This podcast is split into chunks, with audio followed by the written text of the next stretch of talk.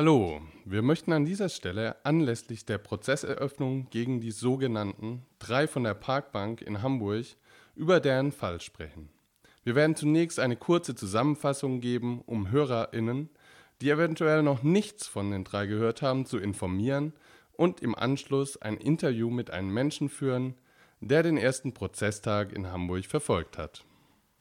Am 8. Juli 2019 wurden drei Menschen in Hamburg von einer Parkbank weg festgenommen. Noch in derselben Nacht gab es mehrere Hausdurchsuchungen in verschiedenen Hamburger Stadtteilen, bei denen Menschen zum Teil mit gezogenen Waffen aus dem Bett geholt wurden. Am 9. Juli wurden die drei dem Haftrichter vorgeführt. Für zwei von ihnen wurde U-Haft erlassen. Der Haftbefehl der dritten Person wurde gegen Auflagen ausgesetzt und sie ist seitdem draußen. Das bedeutet, sie muss sich einmal die Woche melden und darf das Land nicht verlassen. Am 9.10.2019 gab es bei der Person, welche sich unter Auflagen auf freiem Fuß befindet, eine weitere Hausdurchsuchung mit der Begründung, an Schriftproben der Person gelangen zu wollen. Im Zuge dessen wurde dieser Person auch DNA abgenommen. Den zwei inhaftierten Menschen war diese schon früher abgenommen worden. Es muss natürlich davon ausgegangen werden, dass diese Daten auch mit anderen Fällen abgeglichen wurden. Nach dem, was öffentlich bekannt ist, sind die drei aufgrund von Observationsmaßnahmen festgenommen worden. Konkret wollen die Cops eine Person beim Befüllen eines Kanisters an einer Tankstelle gesehen haben und zwei der Angeklagten von ihrer Wohnung bis zur Parkbank gefolgt sein, an welcher dann durch zivile Polizeibeamte die Festnahme erfolgte.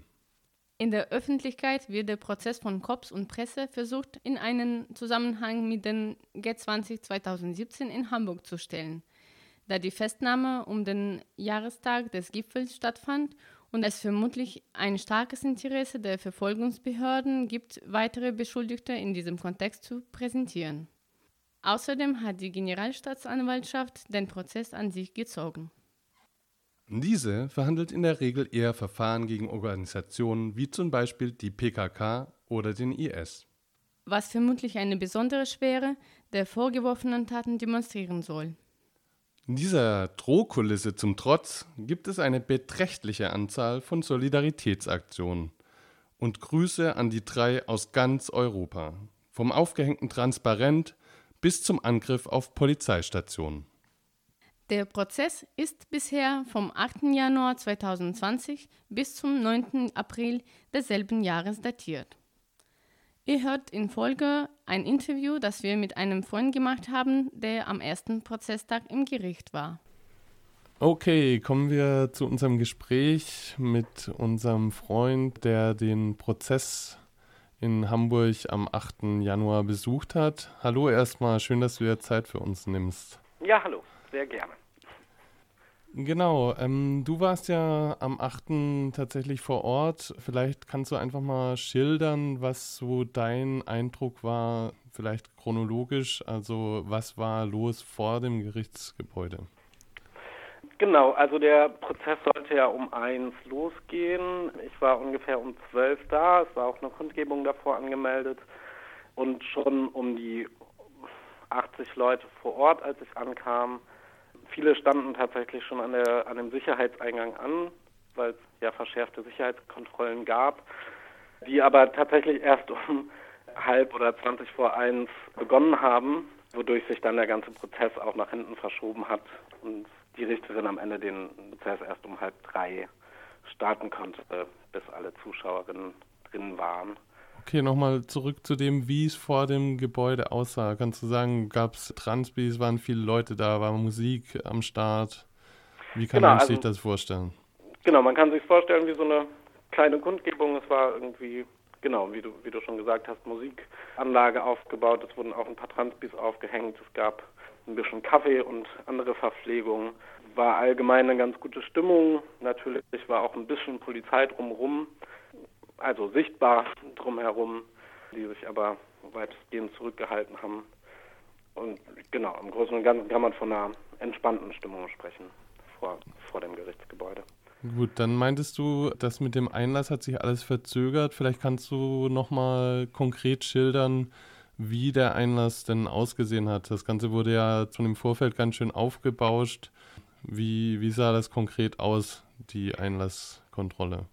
Genau, das ist ja vor Ort so, es gibt halt den Haupteingang ins Gebäude und es gibt seitlich am Gebäude noch einen Nebeneingang, der dann für solche Fälle genutzt wird. Das ist dann mit einer Schleusentür, wo dann wirklich immer nur eine Person reingehen kann in den Zwischenraum. Äh, dort musste man sich dann Jacke und Gürtel und Schuhe ausziehen. Alle Gegenstände, die man in den Taschen hatte, wurden durchleuchtet oder mussten in so eine Schale gelegt werden wie beim Flughafen, die dann durchleuchtet werden. Und dann durfte man äh, wieder einzeln durch die nächste Schleusentür gehen und musste dann seine Sachen in ein Schließfach packen und dann auch alleine irgendwie in den dritten Stock durchs Treppenhaus mehr oder weniger im Polizeispalier. Also es war schon so, dass auf jedem Treppenabsatz mindestens ein Polizist stand, wurde dadurch quasi zum Gerichtssaal geleitet. Und es war schon eine einschüchternde Situation, da alleine durchzulaufen. So habe ich es zumindest für mich wahrgenommen.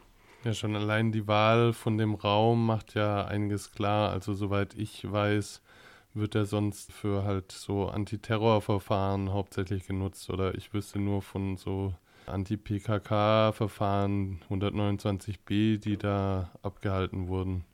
Genau, es ist schon so, dass es ein relativ großer Gerichtssaal ist. Also es ist im Zuschauerraum Platz für um die 100 Leute, was wir auch nicht ganz ausgenutzt haben. Also es waren tatsächlich auch noch Leute davor, die nicht mehr reingekommen sind, obwohl noch Plätze frei sind. Aber dieser Raum ist schon durch eine Glasscheibe getrennt und durch Netze. Also es ist schon so ein Hochsicherheitsraum.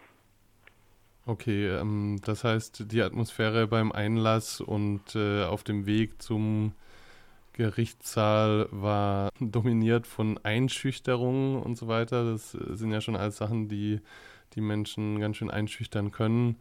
Wie war denn die Atmosphäre im Gerichtssaal? War es möglich, das äh, so ein bisschen zu durchbrechen, die einschüchternde Atmosphäre? Ich hatte schon das Gefühl, also ich persönlich bin relativ spät auch erst reingekommen aufgrund dieser Kontrollen. Da war der Raum schon relativ voll. Genau, es war eine angenehme Atmosphäre, würde ich sagen.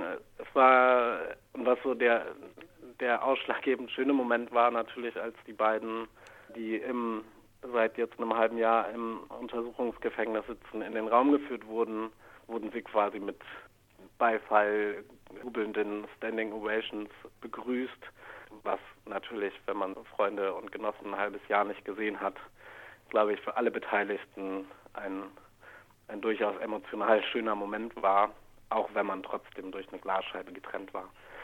Sich einfach mal wieder in die Augen blicken zu können, war, glaube ich, ein, ein starker Moment des Tages. Was war dein Eindruck? Wie war die Moral von den zwei Angeklagten? Ging es denen soweit gut oder also ich meine angenehm, du hast von angenehm gesprochen, von der Atmosphäre. Also als Angeklagter ist die Atmosphäre wahrscheinlich vielleicht für die, vielleicht für die äh, Menschen, die solidarisch sind, für die Angeklagten wahrscheinlich eher nicht angenehm, aber. Nee. Also man, man hat natürlich eine, eine Grundanspannung bei allen dreien gesehen und gemerkt.